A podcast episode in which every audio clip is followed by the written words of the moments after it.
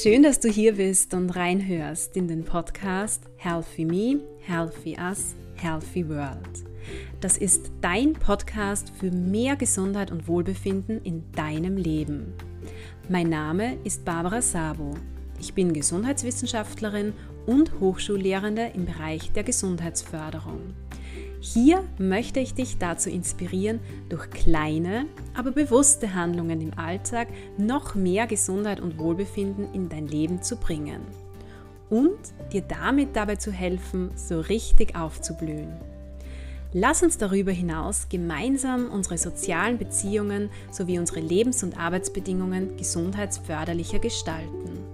Ich freue mich, dass du mich auf diesem Weg begleitest.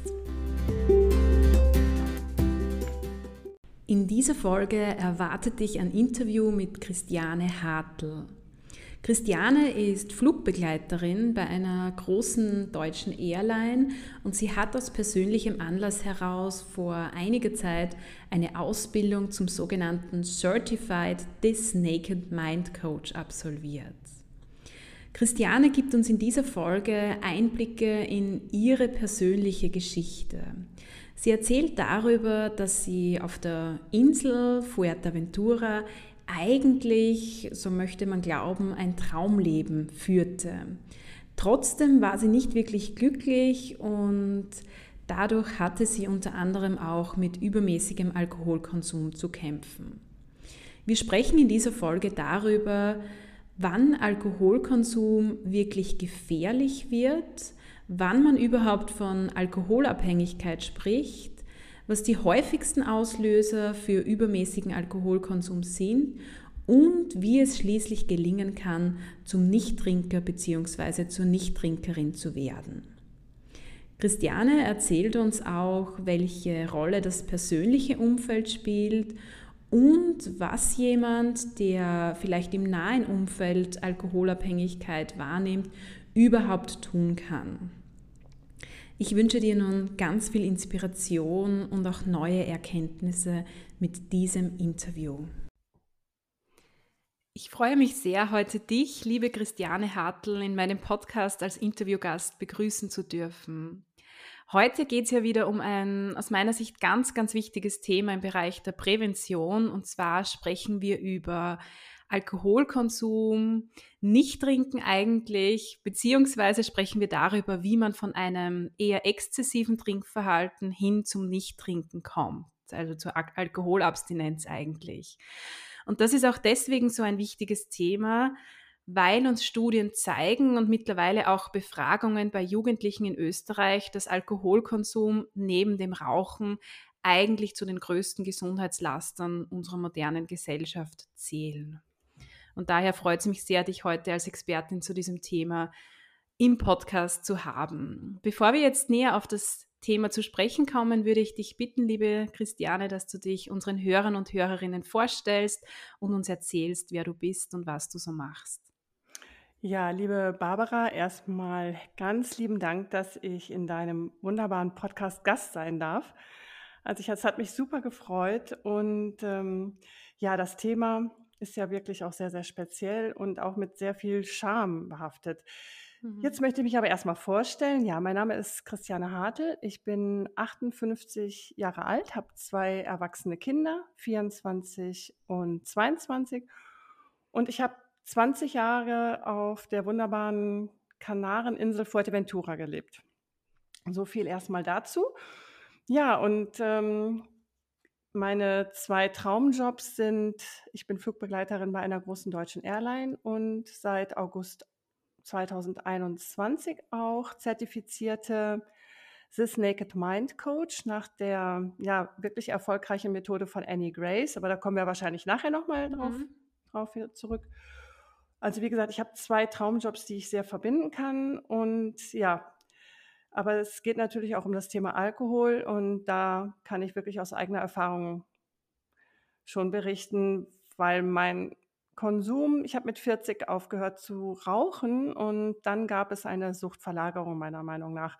Also zwischen 40 und 50 ist mein Kon Alkoholkonsum halt stetig, hat er zugenommen und das war ein schleichender Prozess. Ich habe das gar nicht so ich habe das, glaube ich, gar nicht so wahrgenommen, bin aber dann mit 48, also schon vor zehn Jahren, ganz sanft aufgewacht und habe das dann so hinterfragt. Dann überlegt, ja, ist es überhaupt noch gesund? Passt das zu deinem gesunden Lebensstil, den du hast? Du spielst Tennis, ich, ich jogge gerne. Ich habe da noch in, also wie gesagt, auf Fuerteventura gelebt. Ich war am Strand. Wir waren, wir haben ein wahnsinnig tolles Outdoor-Leben auch ähm, gelebt. Mein Ex-Mann, muss ich jetzt sagen, der hat überhaupt nicht getrunken. Und ja, also mir ist dann so wirklich, Gott sei Dank, mir ist es schon so ganz langsam bewusst geworden, dass ich einfach zu viel trinke. Mhm. Und ähm, dann gab es eine Veränderung. Ich wollte ähm, zurück nach Deutschland, weil ich ein Angebot bekommen habe, eben nochmal bei der Airline einzusteigen. Und ähm, das war der Wunsch, der war so groß, dass ich dadurch auch, ja, ich wollte noch gesünder leben. Ich wollte, ich wusste auch, dass Fliegen ist ein anstrengender Beruf. Ich war ja mittlerweile 50 und ähm, habe dann auch den Alkoholkonsum mit der sogenannten Weight Watcher App immer so ein bisschen kontrolliert. Also habe auch sehr gesund eben gegessen, habe mich sehr gesund ernährt, hatte auch ein absolutes Wunsch, immer mein Wunschgewicht. Und dadurch habe ich dann auch teilweise wirklich nur ein Glas Alkohol am Tag getrunken. Aber das ist mit Willenskraft, ist das halt super anstrengend. Ne? Ja, und ich habe zweimal auch aufgehört für drei Monate und ähm, einmal auch mit 48 und dann mit 50. Und ja, und ich dachte eigentlich, ja, jetzt drei Monate habe ich nicht getrunken, jetzt kann ich ja wahrscheinlich kontrolliert weiter trinken. Und das war dann auch, ähm, das ging auch nach hinten los. Also ich war nach zwei Wochen ungefähr wieder bei dem gleichen Konsumlevel wie vorher. Ja, und dann habe ich ja den Job bekommen bei der Airline und ähm, ja, ich war auch mehr oder weniger alleine. Mein Ex-Mann hat mich ja nicht mehr kontrolliert. Meine Tochter ist dann wieder nach Spanien zurückgegangen. Ja, und wenn man alleine ist als Frau, also wir Frauen trinken auch etwas anders als Männer. Also bei mir wurde das immer, ja, es wurde immer, immer schlimmer mit dem, mit dem Alkohol. Und ich wusste auch gar nicht, ja, an wen kann man sich wenden. Ich hatte da wirklich auch kein, kein Konzept. Habe dann ähm, eigentlich nur AA und die klassische Suchtberatung hatte ich so ein bisschen auf dem Schirm. Ja, und dann habe ich eines Abends im Fernsehen eine Journalistin gehört bei drei nach neun. Das ist eine Sendung in Deutschland. Das war die Nathalie Stüben und bin wirklich durch ihr Gespräch aufgewacht und habe gedacht, ja, okay, da sind auch noch andere Menschen, die auch dieses Problem haben und die sind ganz normal, die sind genauso wie du und ich. Und habe dann sofort, ich bin sofort an den Computer gegangen und habe recherchiert, habe dann angefangen, ja, in Amerika viel zu, zu ähm, mich zu informieren, weil in Deutschland, ich glaube, das hatte ich alles, was es in Deutsch gab, hatte ich in, nach einer Woche durchgelesen, alle Podcasts gehört. Ja, das war so. Und ähm, bin dann auf die Annie Grace gekommen und habe dann, ja, die Geschichte, du hörst schon, die wird immer länger. bin dann, ähm, habe dann, ich war schon nüchtern, also mein, mein Entschluss, der stand dann fest. Das ging dann, also die Entscheidung habe ich nach einer Woche getroffen, ich werde nie wieder trinken. Und habe mir dann auch ganz viele Bücher bestellt und das siebte Buch war das Buch Einfach nüchtern von Annie Grace. Und nach dem Buch war das dann noch, das war nochmal ein Game Changer. Mhm. Also das war, das ging auch über, also viel Wissen über die Substanz Alkohol. Und danach war mir klar, natürlich, wenn du weiter, wenn du die Droge weglässt, dann ist auch das Verlangen nicht mehr da, kurz gesagt. Habe dann auch noch ein paar Online-Kurse bei ihr gebucht. Die waren damals im Beta-Test. Und ähm, habe die auch ganz, also exakt, ich habe jeden Tag Tagebuch geführt, habe mir jeden Tag die Videos von den Coaches angehört. Ich habe auch wirklich alles durchgeführt, was sie sozusagen, was sie uns vorgegeben hat. Ja, und wurde dann irgendwie so der größte Fan. Bin dann auch als Mentor ziemlich schnell mit eingestiegen in das Programm. Das heißt, wir haben dann die Neuen äh, motiviert. Also nach einem, einem halben Jahr habe ich dann schon sozusagen die Neulinge motiviert und bin dann 2020 im Dezember habe ich mich dann angemeldet für die Coach-Ausbildung in der im The Naked Mind Institute. Ja, das war für mich eine Wahnsinnsentscheidung auch, das zu, das zu machen, weil ja, ich möchte eigentlich das Wissen weitergeben und einfach ganz vielen Menschen auch helfen, die jetzt noch so in diesem ja, Alkoholsumpf stecken und in diesem, dieser, diesem schambehafteten ja, Alkoholthema, die auch nicht wissen, wem sie sich anvertrauen können, Barbara. Das ist, man glaubt es gar nicht. Die Menschen trauen sich wirklich nicht. Mhm.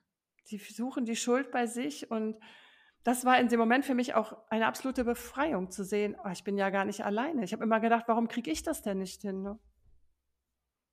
Warum kriege ich das nicht hin? Ähm, ich habe absolut die Schuld bei mir gesucht. Sicherlich, wenn ich nicht getrunken hätte, dann wäre das Problem ja nicht aufgetaucht. Ne? Aber es wird uns ja, können wir nachher sicherlich auch nochmal drauf eingehen in der Werbung, und es wird uns ja überall suggeriert, dass der Alkohol dazugehört. Mhm. Ne? Und diejenigen, die sich nicht unter Kontrolle haben, sind die, das sind angeblich die Schwachen, die sind die, ja, die es nicht können. Aber dass wir, dass wir das eigentlich ja wollen, aber es wirklich nicht können, weil es eine Droge ist, das war mir nicht so klar. Zuerst. Mhm. Ne? Und ähm, was ich noch erwähnen wollte, auch, also der Auslöser bei mir war auch, dass mein Sohn der war 23 zu dem Zeitpunkt. Er war bei mir im ersten Lockdown. Also ich habe mich auch entschieden aufzuhören. Es kam mir der Lockdown zur Hilfe, weil ich gesagt habe, das ist eine Riesenchance. Es sind alle Restaurants und Weingärten, Biergärten sind zu. Und mein Sohn hat mich mittags mal gefragt, Mama, was trinkst du? Also wir haben zusammen gekocht und dann habe ich gesagt, ja, ich trinke einen Sekt. Und dann hat er mich wirklich so traurig angeguckt. Also, und wir haben ein ganz, ganz tolles Verhältnis. Und dann habe ich mir gesagt, das kann ich jetzt nicht. Ich habe zwei Möglichkeiten. Entweder ich trinke heimlich, wenn er mit dem Fahrrad fährt, weil wir, ich hatte eine kleine Wohnung, oder ich höre wirklich auf. Also den Blick werde ich nie vergessen. Und mein Partner hat zu dem Zeitpunkt auch aufgehört. Der hat gesagt, ach, ich mache mal eine Pause, ich möchte ein bisschen abnehmen. Also der hatte da das auch gemerkt, dass ich zu viel trinke. Er trank aber auch zu viel. Und er hat das zum Beispiel eben so formuliert. Er hat gesagt, ah, ich mache mal eine Pause und hat gehofft natürlich, dass ich mit einsteige. Also er wollte mir nicht wehtun, er wollte jetzt auch nicht, äh, wollte mich auch nicht kritisieren.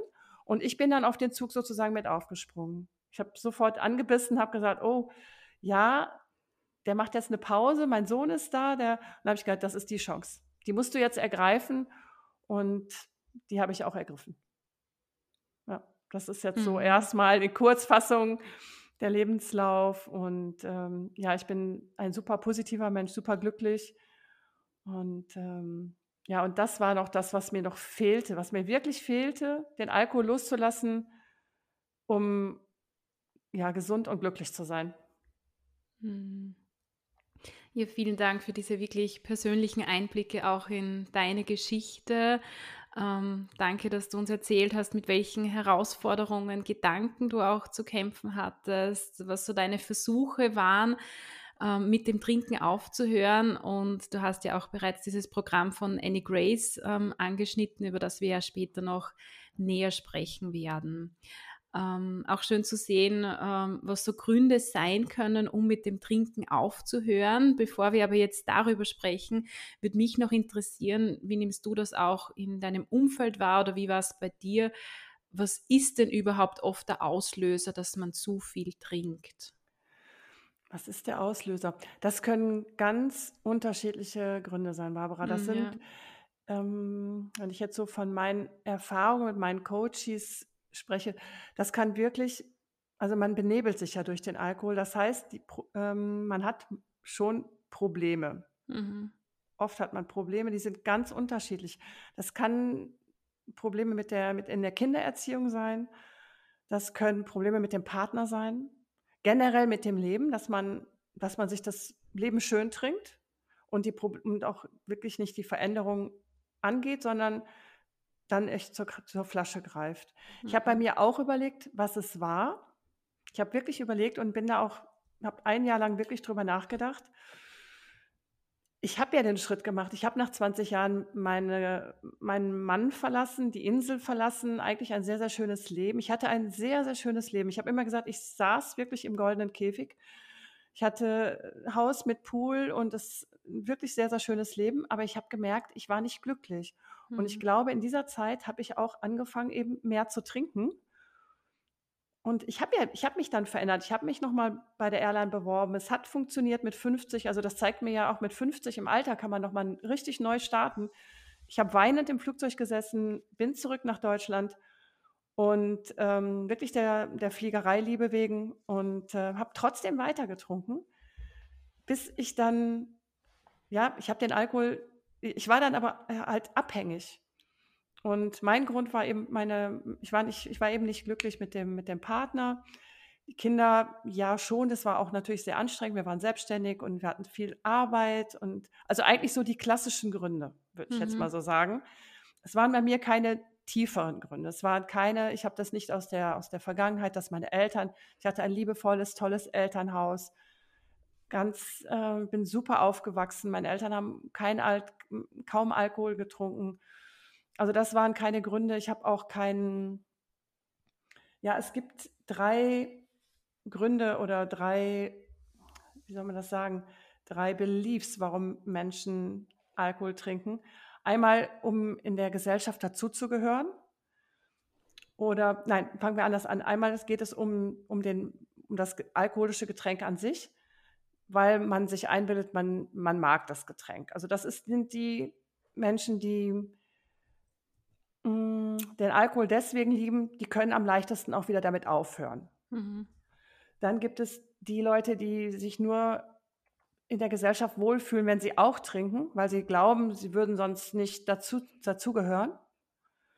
Bei Frauen ist es vielleicht so, dass sie dann sagen, ja, äh, ich fühle mich minderwertig, wenn ich jetzt nicht trinke. Oder bei den Männern in der, in der Fußballgruppe, ach, wenn ich nicht trinke, dann gehöre ich nicht dazu. Das ist so die Society das ist auch noch, würde ich sagen, das ist auch sehr, ähm, also es ist nicht so schwierig dann aufzuhören und da auszusteigen. Das schlimmste Problem ist der innere Kreis, wenn man trinkt, weil man sich selber nicht wertschätzt. Also wenn man sagt, ich brauche den Alkohol, sonst bin ich nichts. Also sonst, äh, oder ich kann gar nicht ohne, ohne Alkohol leben oder ähm, ja, also das ist, da muss man dann schon wirklich tiefer hinterfragen das ist dann ein bisschen, also bei mir war das, würde ich wirklich sagen, relativ einfach. Ich war in dem äußersten Ring. Also ich habe getrunken wegen des Geschmacks und weil ich mir das antrainiert habe, weil man, mhm.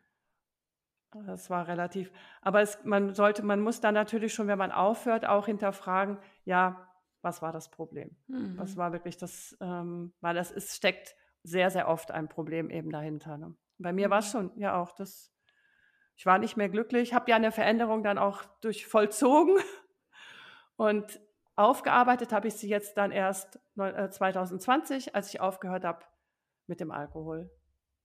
Hm. Mhm. Ja. Und mittlerweile verstehe ich mich mit meinem Ex-Partner, das ist mein bester Freund und ich bin auch der Meinung, hätte ich vorher mit dem Alkohol aufgehört, hätte ich, wäre unsere Beziehung auch, ähm, die hätte dann wahrscheinlich auch 40 Jahre Mhm. ja. Aber das, das kann ich jetzt, das tut mir ein bisschen leid, aber es ist passiert. Und ähm, da gebe ich dem Alkohol auch die Schuld, ja. Mhm. Aber jetzt diese Situation auch anerkennen, so wie sie ist, ja. wie ich das jetzt von dir. Aber mein Partner, mein Ex-Partner ist, mein, wie gesagt, mein bester Freund, der hat sich so gefreut und er konnte mit der Situation auch nicht umgehen. Er hat dann auch wirklich vor den Kindern gesagt, ja, eure Mutter ist Alkoholikerin, schaut sie euch an und ich war so, ich war so geschockt, ich weiß das noch und habe noch gesagt dann, aber sag das doch nicht vor den Kindern. Im, mhm. Nachher war ich froh, dass er es gesagt hat, weil das war mit auch natürlich ein Faktor, warum ich dann nachher auch aufgehört habe. Es waren ganz viele Punkte und das war auch einer. Ne? Aber er war, er konnte ein Glas trinken, einmal in der Woche, sonntags zum, zum, zum spanischen Sonntagslunch und dann hat er gesagt, und ich habe die Flasche dann noch weiter getrunken und abends dann noch mal ein Glas. Und er hat halt gedacht, ja, warum kann die das denn nicht? Mhm. Warum, warum? Und wir haben danach natürlich drüber gesprochen. Er sagt auch, sagt er, du bist meine größte Heldin. Ich wusste das nicht. Ja. Mhm. Ja, danke mal für diesen Einblick in die häufigsten Auslöser ähm, für zu viel trinken quasi. Also das Thema Genuss, das du angesprochen hast, was wirklich ähm, rein um das Getränk geht, wo man sich halt denkt, ähm, man mag das Getränk, deswegen trinkt man es auch. Dann ganz wichtig, dieser Punkt, den du erwähnt hast, dieses Zugehörigkeitsgefühl. Also man denkt, man muss trinken in der Gesellschaft, um dazuzugehören. Und der dritte Punkt, wo du auch meintest, das ist so die, die schwierigste Form oder der Auslöser, mit dem es am schwierigsten ist, umzugehen. Also wenn man glaubt, ähm, man braucht den Alkohol, um etwas wert zu sein und den Alkohol quasi auch als Bewältigungsstrategie im Umgang mit alltäglichen Problemen ganz sieht. Genau. Mhm. Ja, ganz genau. Und jetzt hast du erwähnt, dein Partner, der konnte dann aufhören und bei dir war das nicht möglich zu einem gewissen Punkt. Ähm, was würdest du denn sagen, was ist denn zu viel? Wann spricht man wirklich von einer Alkoholabhängigkeit und wann sollte man sich auch Hilfe holen?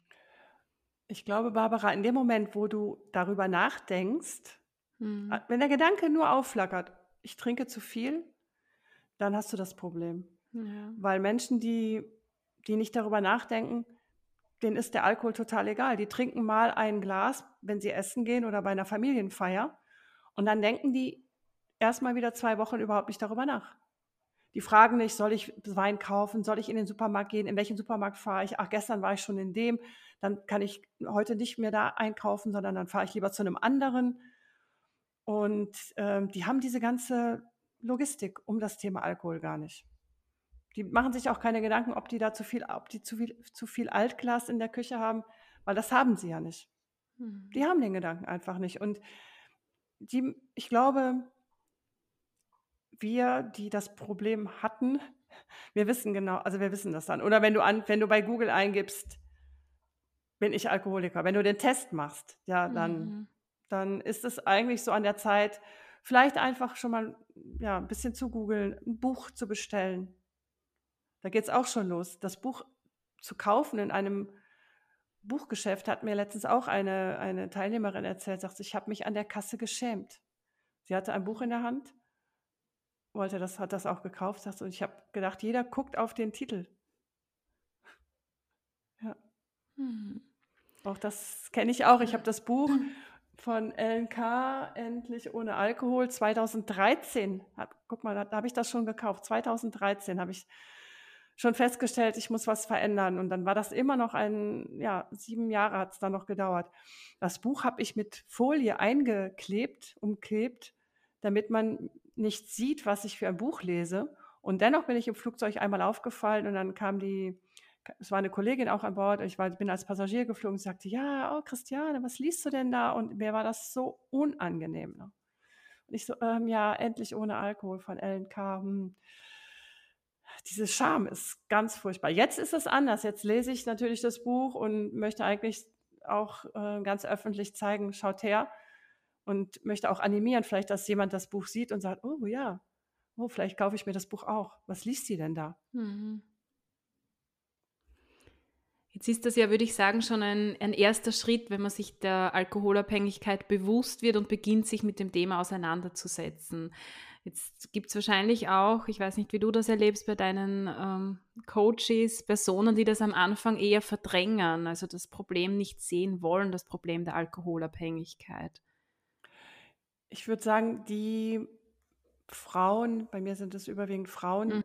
die mich kontaktieren, die sind aufgewacht. Die sind bereits aufgewacht, ja, ja. Also, ich bin natürlich auch nicht so im Moment noch nicht so leicht zu finden. Das heißt, wenn man mich findet, das sind schon Frauen, die schon etwas länger recherchieren im im Internet, äh, Instagram, YouTube oder auf die Webseite dann doch kommen. Ja, die haben die sind schon aufgewacht. Mhm. Und die Menschen, Barbara, die, die wirklich noch nicht aufgewacht sind, die suchen auch nicht. Ja. Die verdrängen noch. Die verdrängen noch und die wissen das dann vielleicht schon. Ich habe jetzt auch eine Freundin, die hat bestimmt das noch nicht gegoogelt. Die mhm. hat auch meinen Podcast noch nicht gehört.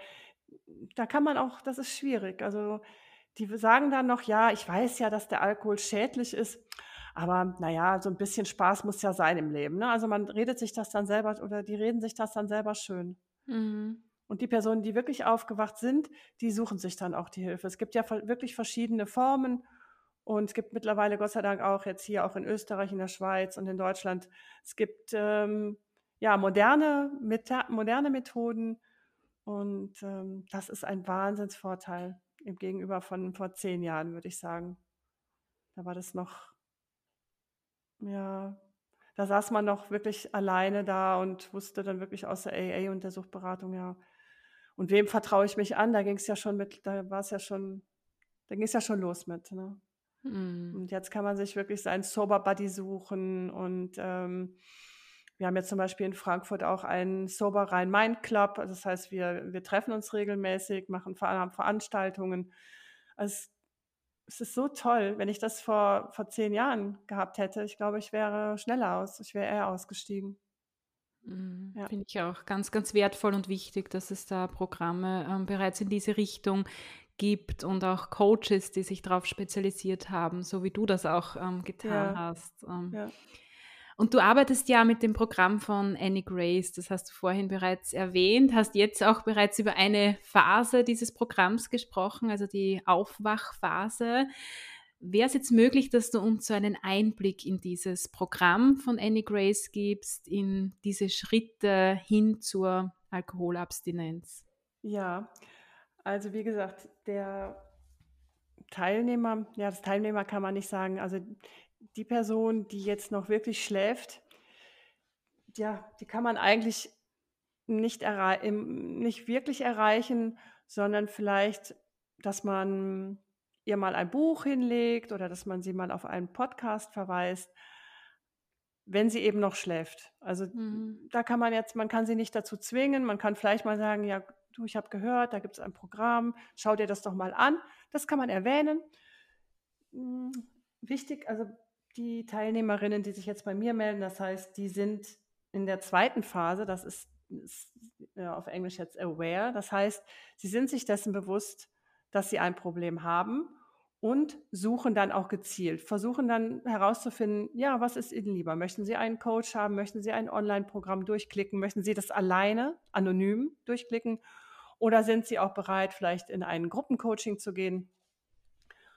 Dann gibt es die dritte Phase, das ist dann wirklich awake, also die sind total aufgewacht und arbeiten dann auch daran, sagen, ja, ich höre auf. Ich, ich will nicht mehr, ich will kein Gift mehr, kein Nervengift mehr zu mir nehmen. Und äh, die sind dann in der, in der äh, Aufwachphase. Und dann kommt die vierte, das ist alive, das heißt, das neue, glückliche, freie Leben ja, beginnt. Und das ist wie eine Welle. Also man schwimmt auf einer Welle mit und ähm, die Gesundheit ist besser. Es, ist, es, es geht einem tausendprozentig besser. Und das ist natürlich, das ist das Ziel auch von dem Programm von der Annie Grace. Also das hört nicht auf im Programm, sondern das hört wirklich erst auf am Ende, wenn man wirklich in diesem Glücksstrom ange, angekommen ist. Und wie, ja, wie erreicht sie das? Erstmal, dass der, der Umgang, also mit ist ganz, ganz liebevoll. Also es wird kein Shaming und, und Blaming, also man wird nicht dafür verantwortlich gemacht, weil man abhängig geworden ist von einer, von einer süchtig machenden Droge, nennen wir es mal so. Also alle, die, die die gleiche Menge konsumieren würden jeden Tag, die wären nach einem gewissen Zeitpunkt abhängig.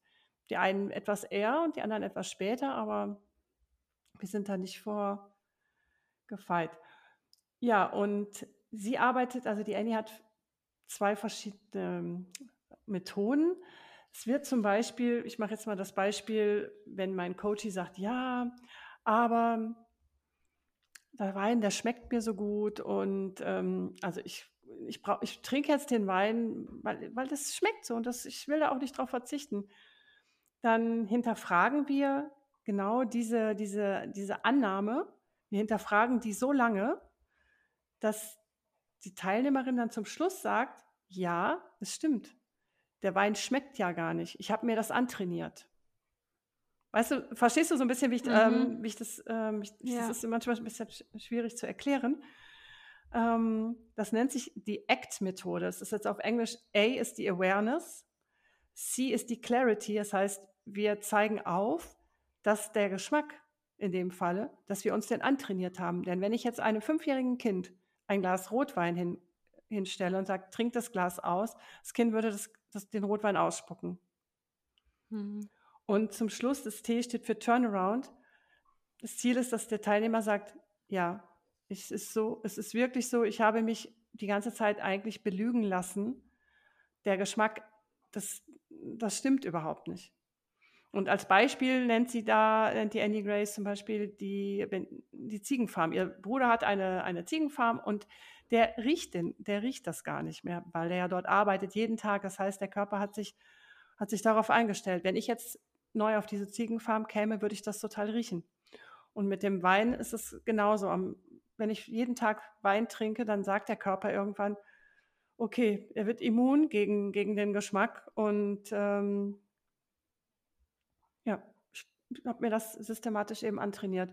Plus dann noch die Gesellschaft, dass wir dann durch die Werbung, dass uns eingeredet wird, dass der Rotwein toll zum Essen passt, mhm. dass der Weißwein, äh, das ist alles, was wir im Unterbewusstsein dann gespeichert haben. Und das müssen wir dann rückgängig machen. Also das ist auch Ziel, dass wir so viel über den Alkohol erfahren und dann selber zu dem, zu dem Ergebnis kommen, ja, stimmt. Es stimmt ja gar nicht. Also was mhm. wir, was wir jahrelang über den Alkohol geglaubt haben, da gibt es zehn Punkte, zum Beispiel auch, dass ja, Alkohol schliff, hilft mir beim Einschlafen. Ist auch ein Glaube. Ne? Also, oder die sagen dann, ja, ich kann nicht schlafen ohne den, ohne den Alkohol.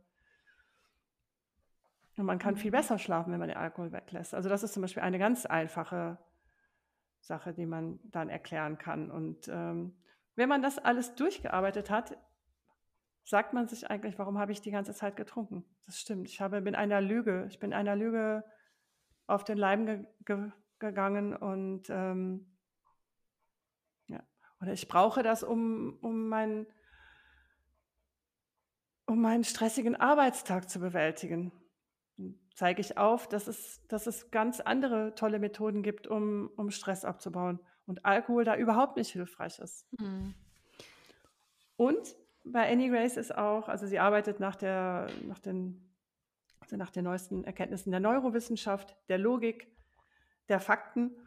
Und sie sagt, sie gibt den Menschen die Macht wieder zurück über, über, ja, über ihr Leben. Wir haben ja dadurch, dass wir wieder klar sind und nicht mehr keine Substanz mehr im Körper haben, sind wir ja wieder klar und können wieder klar denken und werden nicht beeinflusst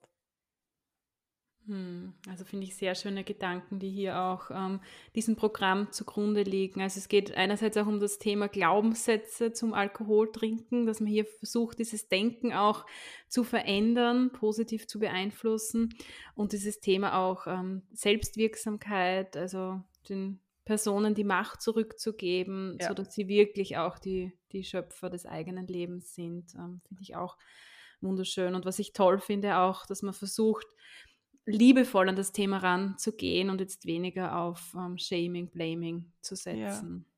Ja. Mhm. Sie sagt auch, man soll sich nicht stressen mit diesem Tag 1. Mhm. Immer dieses Day One und dann das Scheitern, das ist sehr, sehr anstrengend.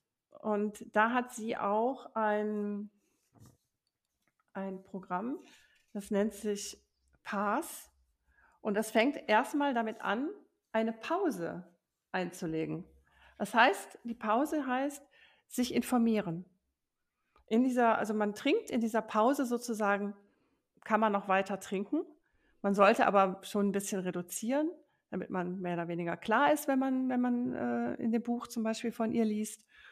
Und wenn man bereit ist, also wenn man dann so viel über den Alkohol gelernt hat, dann zu sagen, okay, jetzt ist mein Tag eins gekommen, mhm. jetzt spüre ich das jetzt bin ich, will ich mich befreien von der, von der Droge. Also ich arbeite auch gerade mit einer Coachie seit drei Monaten und sie trinkt noch Alkohol, aber sie ist wirklich kurz davor zu sagen, ja, so, jetzt ist der Tag gekommen, jetzt bin ich bereit. Und dann passiert auch nicht, dass man ständig diesen Tag eins hat. Mhm. Ja. Aber die Vorbereitungsphase war jetzt bei ihr ein bisschen länger. Ich würde sagen, es sind jetzt drei Monate. Aber jetzt merke ich, sie ist jetzt, es dauert nicht mehr lange und dann wird sie mir sagen, so, jetzt fange ich an. Jetzt, oder jetzt höre ich auf. Ne? Jetzt, ähm, und da gehört dann diese Pause, also der erste Punkt ist P wie Pause. Dann ist wieder das A von ACT, also Awareness, Clarity and Turnaround. Das ist das System, mit dem wir als Coach arbeiten. Dann ist T die Transformation, also die Veränderung. Und das H steht für Hone. Hone gleich Verbesserung. Man hat wirklich ein absolut verbessertes Lebensgefühl. Und das ist das Schönste. Hm. Also, dass es nicht unbedingt dieser radikale Start sein muss, quasi, sondern dass man wirklich selbst so weit sein muss und sich die Zeit auch gibt, ähm, ja. Ja. um total damit aufzuhören. Jetzt nehme ich an, das ist ganz unterschiedlich, aber kann man sagen, wie lange so dieser Prozess dauert, wenn man sich bereits mit dem Thema beschäftigt, bis hin zu, zur letzten Phase, zur Alive-Phase? Kann man das so ungefähr sagen? Ja, das ist auch, ich würde sagen, von einer Woche bis zu einem Jahr. Mhm. Es kann auch länger dauern, ja. Aber im Idealfall würde ich sagen, Glücksfall, diese Spontaneous Sobriety, die ich jetzt hatte, mit jahrelanger Vorbereitung allerdings auch. Ne? Also ich war ja schon in dem Thema und dann hat es wirklich sehr, sehr schnell funktioniert bei mir, eine, in einer Woche. Und bei manchen würde ich sagen, dauert es ein Jahr und das ist so das längste, was ich jetzt kenne. Wer jetzt da zwei Jahre immer wieder startet, der sollte wirklich vielleicht nochmal ein anderes Programm wählen oder mhm. vielleicht nochmal was Neues ausprobieren. Aber bei Annie Grace, das, sie hat auch ein, sie bietet auch ein Programm an. Das habe ich jetzt nicht durchlaufen, aber da sind die Teilnehmer ein Jahr in Gruppen, Coachings auch und normalerweise nach einem Jahr. Aber das würde ich sagen, das sind wirklich auch Personen, die ein intensiveres Problem hatten mit dem Alkohol. Hm. Ja. ja. Jetzt Und, hast du ja. ähm, in deiner persönlichen Geschichte erwähnt, dass du auch, bevor du das Programm von Annie Grace kennengelernt hast, dass du da schon einmal versucht hast aufzuhören, aber du bist dann wieder rückfällig geworden. Was kann denn aus deiner Sicht jetzt auch aus Expertensicht dabei helfen, solche Rückfälle zu vermeiden? Gibt es da irgendwelche Strategien, Tipps, die sich auch aus diesem Programm mhm. von Annie Grace ableiten lassen? Gut, ich bin rückfällig geworden, weil ich in dem Moment, ich habe erstmal in den beiden Versuchen mit, mit Willenskraft aufgehört. Also ich habe einfach gesagt, ich höre jetzt auf, ich kann das, genauso wie ich weniger äh, essen kann. Und ähm, also ich habe nicht überzeugt aufgehört, weil ich den Alkohol durchleuchtet habe zu diesen beiden Zeitpunkten, sondern einfach, ich habe mir gezeigt, ja komm, ich habe Willenskraft, das kriegen wir ja wohl hin. Mhm. Der neue Job, der ist dir so wichtig und ähm, und der Alkohol, den, den kannst du da nicht gebrauchen während der, während der Ausbildung. Also im Grunde habe ich, war mir, habe ich kein klares Nein gehabt zum Alkohol. Ich, ich hatte mir immer noch so ein bisschen da die Hintertür wahrscheinlich offen gehalten und gehofft, ich könnte kontrolliert trinken. Ne, das wünscht sich am Anfang auch jeder, dass er das ja auch so hinbekommt wie die anderen. Sprich, diese zwei Versuche waren jetzt bei mir. Ich habe, glaube ich, versucht, das kontrolliert hinzubekommen und ich wusste, nach dem, nach dem zweiten Scheitern, kontrolliertes Trinken funktioniert für mich nicht. Mhm. Also diesen Test, da sagt die Annie Grace auch, das müsst ihr einfach mal, das wollen fast, fast alle, die wollen das gern mal probieren. Ja. Und ähm, ja, die sagt auch, probiert es aus und dann werdet ihr daraus lernen. Und auch aus jedem Rückfall, sie sagt jetzt, sie sagt gar nicht das Wort Rückfall, sie sagt auf Englisch ist es ein Data Point. Sie sagt, ähm, daraus soll man lernen, einfach aufschreiben, was ist passiert warum ist das über mich gekommen, dass ich jetzt das Gefühl hatte, nochmal trinken zu müssen. Nach meinem dritten wirklich klar Nein, nach Annie Grace, habe ich das nicht mehr gehabt. Deswegen kann ich da jetzt natürlich nicht so viel, ich, so viel zu diesem Rückfall Data Points sagen, weil ich das Gott sei Dank nicht hatte. Mhm. Und ich bin mittlerweile auch, es sind 660 Tage, glaube ich, oder ein paar mehr, ich bin so, von, so davon überzeugt, dass mein Leben so viel besser ist und dass ich nie wieder zurück möchte. Mm, wenn man den Rückfall dann hatte oder den Data Point, aufstehen, Krone richten und weiter, weitermachen. Mhm. Aufschreiben, was war der Punkt und ähm, auch nicht, nicht, sich keine Vorwürfe machen. Es kann passieren, es kann wirklich passieren. Ich kenne auch eine Teilnehmerin, der ist es dreimal passiert, in anderthalb Jahren jetzt und ähm, wir telefonieren nächste Woche nochmal weil sie sagt, ah, ich muss mit dir nochmal sprechen, ich brauche da nochmal ein bisschen Input und ähm, weitermachen, weitermachen, weiterlesen, Podcasts hören, sich weiter informieren und irgendwann ist das so gefestigt, dann kommt dann hat der Alkohol einfach keine Chance mehr bei einem. Dann ist, der versucht immer wieder, der versucht es immer wieder. Aber wenn man, wie gesagt, konzentriert dabei bleibt, könnte man es umgehen. Mhm. Ja. Da finde ich aber generell schön diesen Zugang ähm, zum Begriff Rückfall auch, also das jetzt weniger als Schwäche ja. zu sehen, sondern eigentlich als Chance, um zu lernen, ja. zu wachsen und sich weiter in dem Thema auch zu vertiefen, zu reflektieren und so weiter. Kann ich dir auch ein Beispiel gerade noch geben? Ich hatte, hatte eine Teilnehmerin, ähm, die ist immer mit der, die ist früher immer mit der roten Tasche ausgegangen, wenn sie, wenn sie feiern ging und mhm. Alkohol getrunken hat. Und dann ist sie immer noch mit der roten Tasche ausgegangen und hat sich dann gewundert, dass dann doch mal so der ein oder andere Data Point kam. Da habe ich gesagt, lass doch mal die rote Tasche weg. Ne? Also weil mhm. das Unterbewusstsein hat assoziiert rote Tasche mit Alkohol. Mhm. Ne? Und sie selber ist da gar nicht so drauf gekommen, weil sie sagt, ja, ich möchte das Leben weiter so führen wie bisher.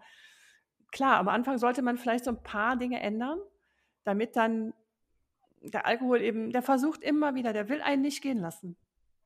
Der will, will einen aus seiner Gruppe nicht so gerne, der will einen nicht so gerne abgeben.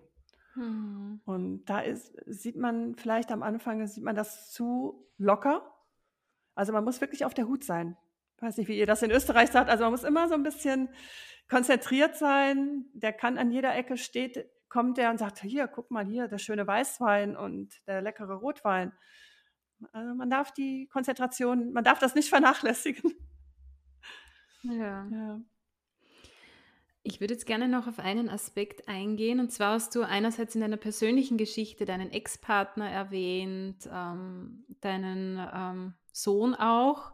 Und andererseits haben wir auch darüber gesprochen, dass sehr häufig der Auslöser für übermäßigen Alkoholkonsum dieser Wunsch nach sozialer Zugehörigkeit ist. Und dementsprechend ähm, würde mich interessieren, welche Rolle spielt denn aus deiner Sicht überhaupt das soziale Umfeld, wenn es um Trinken von Alkohol geht, aber vor allem dann auch um das Aufhören mit dem Trinken? Also jetzt speziell bei mir, ja, also das war jetzt bei mir gar nicht so der Punkt, weil ich in der Öffentlichkeit, ja, wir haben in Spanien normal jetzt getrunken, also beim Essen und wenn wir, wenn wir aus waren. Und in, als ich 2014 nach Deutschland zurückkam, mh, hm, da hatte ich auch im Freundeskreis doch tatsächlich schon einige, die gar nicht getrunken haben. Mhm. Und ähm, ich habe die dann damals auch bewundert. Habe mir gedacht, toll, das möchte ich eigentlich auch. Dann habe ich auch eine Freundin in Mainz, Kollegin auch bei der Airline. Ja, mir war das immer unangenehm. Sie hat mittags ganz klar nur, nur Wasser bestellt und ich habe eigentlich gedacht, auch eigentlich würde es jetzt lieber einen Wein trinken, habe aber da mich schon angepasst, habe dann auch Wasser getrunken. Und insofern habe ich dann auch mein, also ich habe die Menschen bewundert und wollte auch so sein. Und dann hat mein jetziger Partner mal mir erzählt äh, im Urlaub, oh, wir haben zwei Frauen kennengelernt und die sind super lustig und die trinken keinen Alkohol. Und dann habe ich das saß, habe ich gedacht, wunderbar, das möchte ich auch. Das war für hm. mich auch wirklich ein riesen Faktor auf meinem Weg in die Nüchternheit, dass ich gesagt habe, ich möchte auch so sein. Und ähm, jetzt sind wir seit drei, seit drei Jahren zusammen und seit ähm, ja, über fast zwei Jahren neben Nüchtern. In unserem Bekanntenkreis, ja, wir werden total respektiert. Es ist, fällt da nie ein böses Wort oder Nein, also ich würde sagen, wir werden eher bewundert und ähm, ich habe auch niemanden verloren. Also würde ich jetzt mal sagen, in meinem Bekanntenkreis, die jetzt gesagt haben, ah, mit der Christiane wollen wir jetzt nicht mehr weggehen oder mit der können wir keinen Spaß mehr haben, seitdem die keinen Wein mehr trinkt. Und ähm, da habe ich jetzt ein Riesenglück. Ja, muss ich wirklich dazu sagen. Ich glaube, das mhm. ist beim anderen Menschen dann auch wirklich, dass sie sich da nicht mehr, oder wenn der Partner trinkt, das ist auch ein Riesen, das ist auch nicht zu unterschätzen. Das ist auch nicht zu unterschätzen. Also wenn man selber aufhört und der Partner, da habe ich aber auch dann meinen Teilnehmerinnen schon gesagt, einfach versuchen, ähm, dass der Partner vielleicht auch ein bisschen weniger trinkt und am Anfang auch Rücksicht nimmt, dass man ihn dann wirklich darauf anspricht und sagt, du Schatz, ich höre jetzt auf und es wäre schön, wenn du jetzt vielleicht die ersten zwei, drei Monate vielleicht dann in der Bar trinkst und nicht zu Hause und äh, das funktioniert auch ganz gut. Also wenn der Partner den anderen wirklich schätzt, würde ich sagen, dann nimmt er auch Rücksicht Und äh, oft sind die Partner dann auch erstaunt, weil sie sagen, ja, wie, du hast doch gar kein Problem gehabt, weil die Frauen dann heimlich getrunken haben. Also da sind, habe ich auch schon Sachen erfahren. Ja, mhm. aber die, schön wäre es dann, wie gesagt, wenn der Partner mit einsteigt. Bei meiner einer ganz lieben Freundin, die hat aufgehört aus anderen gesundheitlichen Gründen, aber mittlerweile ist sie auch überzeugte Nichttrinkerin. Und ihr Mann trinkt jetzt auch ganz, ganz wenig. Ja, das ist der Idealfall. Mhm. Und schön auch trotzdem immer wieder solche Geschichten zu hören, also dass das auch ähm, klappen kann. Ja. Jetzt gibt es vielleicht einige Hörer und Hörerinnen, die selbst nicht von Alkoholabhängigkeit betroffen sind, aber eben jemanden im nahen Umfeld haben. Gibt es da irgendetwas, was, was diese Personen aus deiner Sicht tun können? Ja, da haben wir ja auch im Vorfeld schon drüber gesprochen. Das ist ein sehr sensibles Thema, mhm. weil wenn man den anderen ja anspricht, und wenn man das nicht so tut wie mein Ex-Mann, der mir das gleich ins Gesicht gesagt hat, mhm. das ist, man verletzt den anderen. Und das ist auch, man ist, man weiß, also wenn ich jetzt da von mir ausgehe, ich, ich war ja verletzt und ich, ich wusste ja, dass es, dass ich ein Problem habe. Und wenn man dann darauf angesprochen wird, fühlt man sich sicherlich nicht wohl. Ich würde es ganz vorsichtig schon auch trotzdem machen, weil stell dir mal vor, man sagt es nicht und der, der Partner oder der, der Angehörige hm, hat dann, stirbt vielleicht oder ähm, ist so stark dann erkrankt und man macht sich dann vielleicht nachher Vorwürfe, so nach dem Motto, hätte ich ihn doch mal angesprochen. Mhm. Also ich würde ihn ganz, ganz vorsichtig auch ganz alleine ansprechen. Natürlich nicht so wie mein Ex-Mann vor den Kindern, sondern ich würde vielleicht das Gespräch in Ruhe suchen. Da fällt mir jetzt gerade auch was zu ein. Mich hat jemand, ein Kollege darauf angesprochen, dass ähm, seine Mutter nämlich zu viel trinkt. Und äh, die Mutter ist in meinem Alter. Und es war um die Weihnachtszeit. Da habe ich ihm dann als Tipp gegeben, nimm dir deine Mama in Ruhe, ähm, sprich mit der in Ruhe, nicht im, beim Weihnachtsessen, wenn die ganze Familie und die ganzen Geschwister da sind, sondern nimm sie einfach, sprich mit ihr ganz so von Sohn zur Mama und äh, sag ihr auch den, ähm, den Podcast oder gib ihr meine Visitenkarte oder sag ihr, gib ihr einfach meine Telefonnummer. Und also er hat sie, er hat das auch umgesetzt, hat er mir auch erzählt. Und äh, sie hat mich jetzt noch nicht angerufen, aber vielleicht hat sie vielleicht schon den Podcast gehört. Er wollte ihr auch das Buch schenken von der Annie Grace, einfach nüchtern. Mhm. Ja, das ist so. Und dann muss man abwarten. Dann muss man wirklich sagen, man hat dann ein bisschen was getan und nicht immer ständig nachfragen, weil das bringt einen eigentlich dazu, dann noch mehr zu trinken, weil man dann ist, man fühlt man sich so in die Enge gedrängt. Ne? Also ich würde schon sagen, ein Buch vielleicht mal ja dahinlegen per Amazon. Entschuldigung, nein, man kann das bestellen und dass es bei demjenigen dann ankommt. Ne? Und ähm, so war das bei mir mit dem Rauchen. Meine Schwägerin hat mir damals das Buch ähm, in die Firma geschickt und ich hab, war total wütend, habe gedacht, ja wieso, soll ich denn mit, soll ich jetzt aufhören zu rauchen? Und ich habe das Buch dann trotzdem gelesen und habe aufgehört. Also es hat ja totale Erfolg. Ja. Mhm. Also das wäre auf jeden Fall ein Versuch wert. Oder aber sich wirklich dann auch an einen Coach wenden, vielleicht recherchieren, wen gibt es im Internet, äh, der speziell jetzt sich um Coach, um Co-Abhängigkeit kümmert. Mhm. Ja. Ich würde schon was tun. Ich würde was tun, weil sonst macht man sich vielleicht nachher doch Vorwürfe. Also so einen sanften Stupser ja. geben, ja. einen Anstoß, sich vielleicht mit dem Thema ja. auseinanderzusetzen, das natürlich auch in Ruhe zu tun, das Thema jetzt nicht in der großen Gesellschaft anzusprechen, sondern wirklich ähm, ja, ja, in dieser ja. Zweierkonstellation. Ja. Man merkt, wie du für das ähm, Thema ähm, brennst und du inspirierst auch durch deine persönliche Geschichte aus meiner Sicht sehr. Jetzt ähm, könnten wir wahrscheinlich noch stundenlang ähm, über das Thema sprechen, über dich, dein Wirken. Ähm, wo kann man denn mehr Tipps von dir erhalten? Wenn es jetzt den einen oder anderen Hörer, die Hörerin gibt, die sich für das Thema interessiert, wie kann man dich erreichen? Oh, das ist ganz lieb von dir. Ja, ich habe eine Webseite, die heißt äh, lovesober.de und ähm, bei Instagram findet man mich unter love.sober. Und dann habe ich noch einen wunderbaren Podcast gestartet zu dem Thema Alkohol natürlich. Ich interviewe Menschen, die es geschafft haben, auf die andere Seite zu kommen. Also die erzählen dann halt auch wirklich ganz intensiv ihre Geschichte, wie sie reingerutscht sind und wie sie wieder, Gott sei Dank, herausgekommen sind. Und der Podcast heißt äh, Love Sober Talks Nüchtern. Den gibt es überall da, wo es Podcast zu hören gibt. Mhm. Ja, das sind eigentlich so.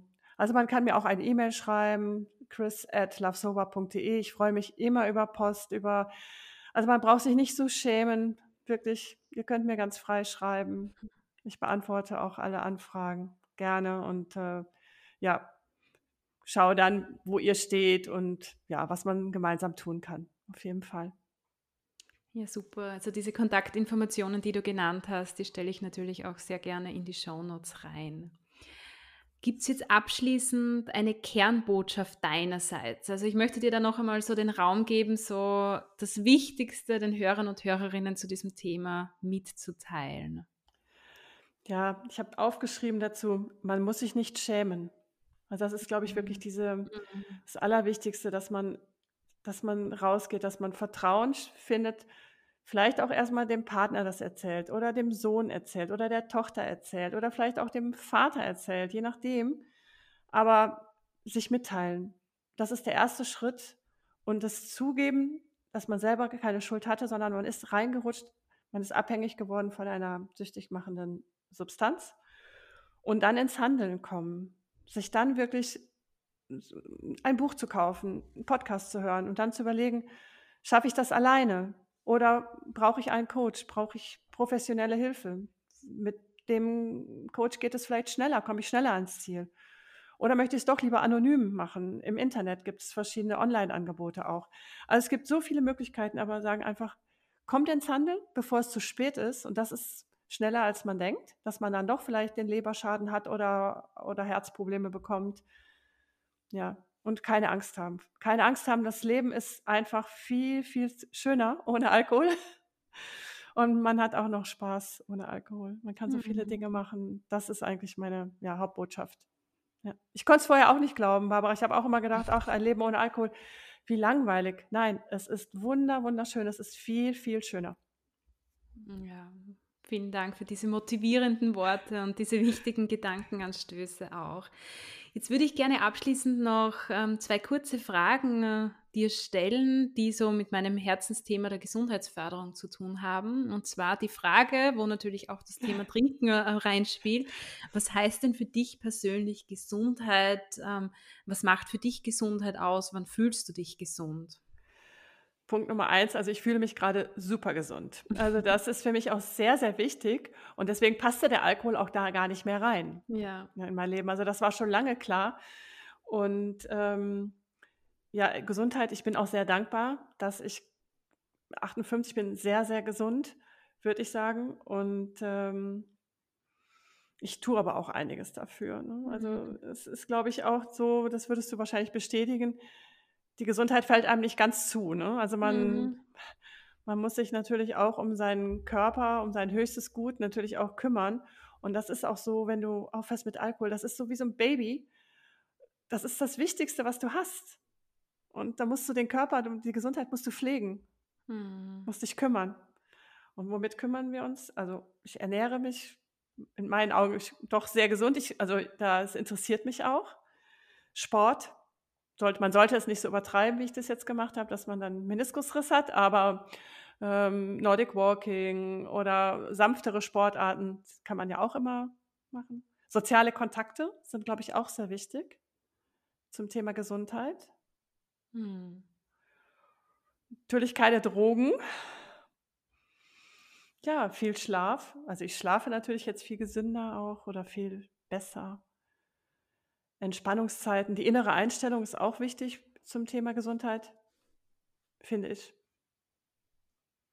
Mhm. Also ganz stark das Thema Selbstfürsorge und Eigenverantwortung übernehmen, was ich da jetzt heraushöre. Absolut, absolut, ja. absolut.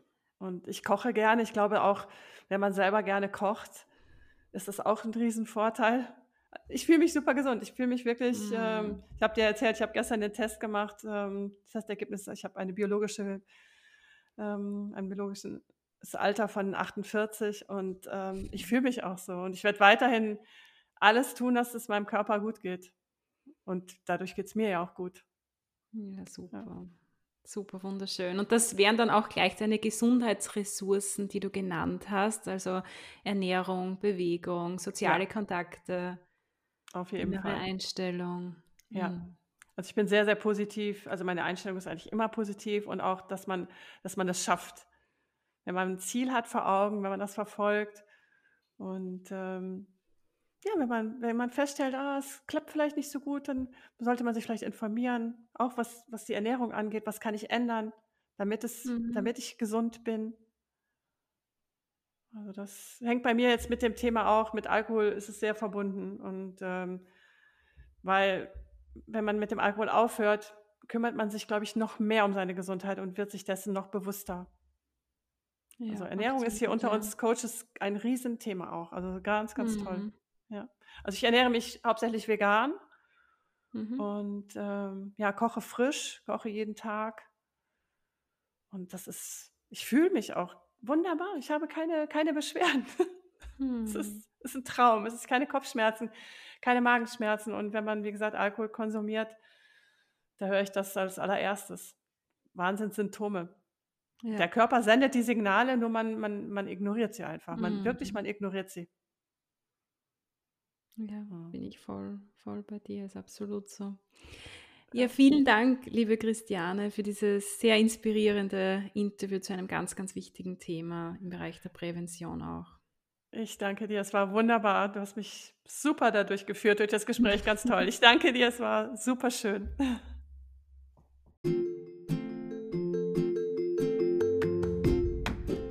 Ich hoffe, du konntest aus diesem Interview neue Erkenntnisse für dich persönlich mitnehmen.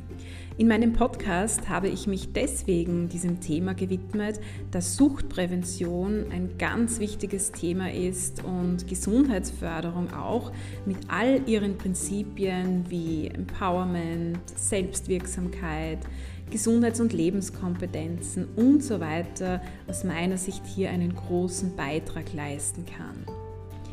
Ich freue mich, wenn du über meinen Podcast sprichst, wenn du ihn bewertest und mir so auch dabei hilfst, mehr Menschen mit meinen Themen zu erreichen.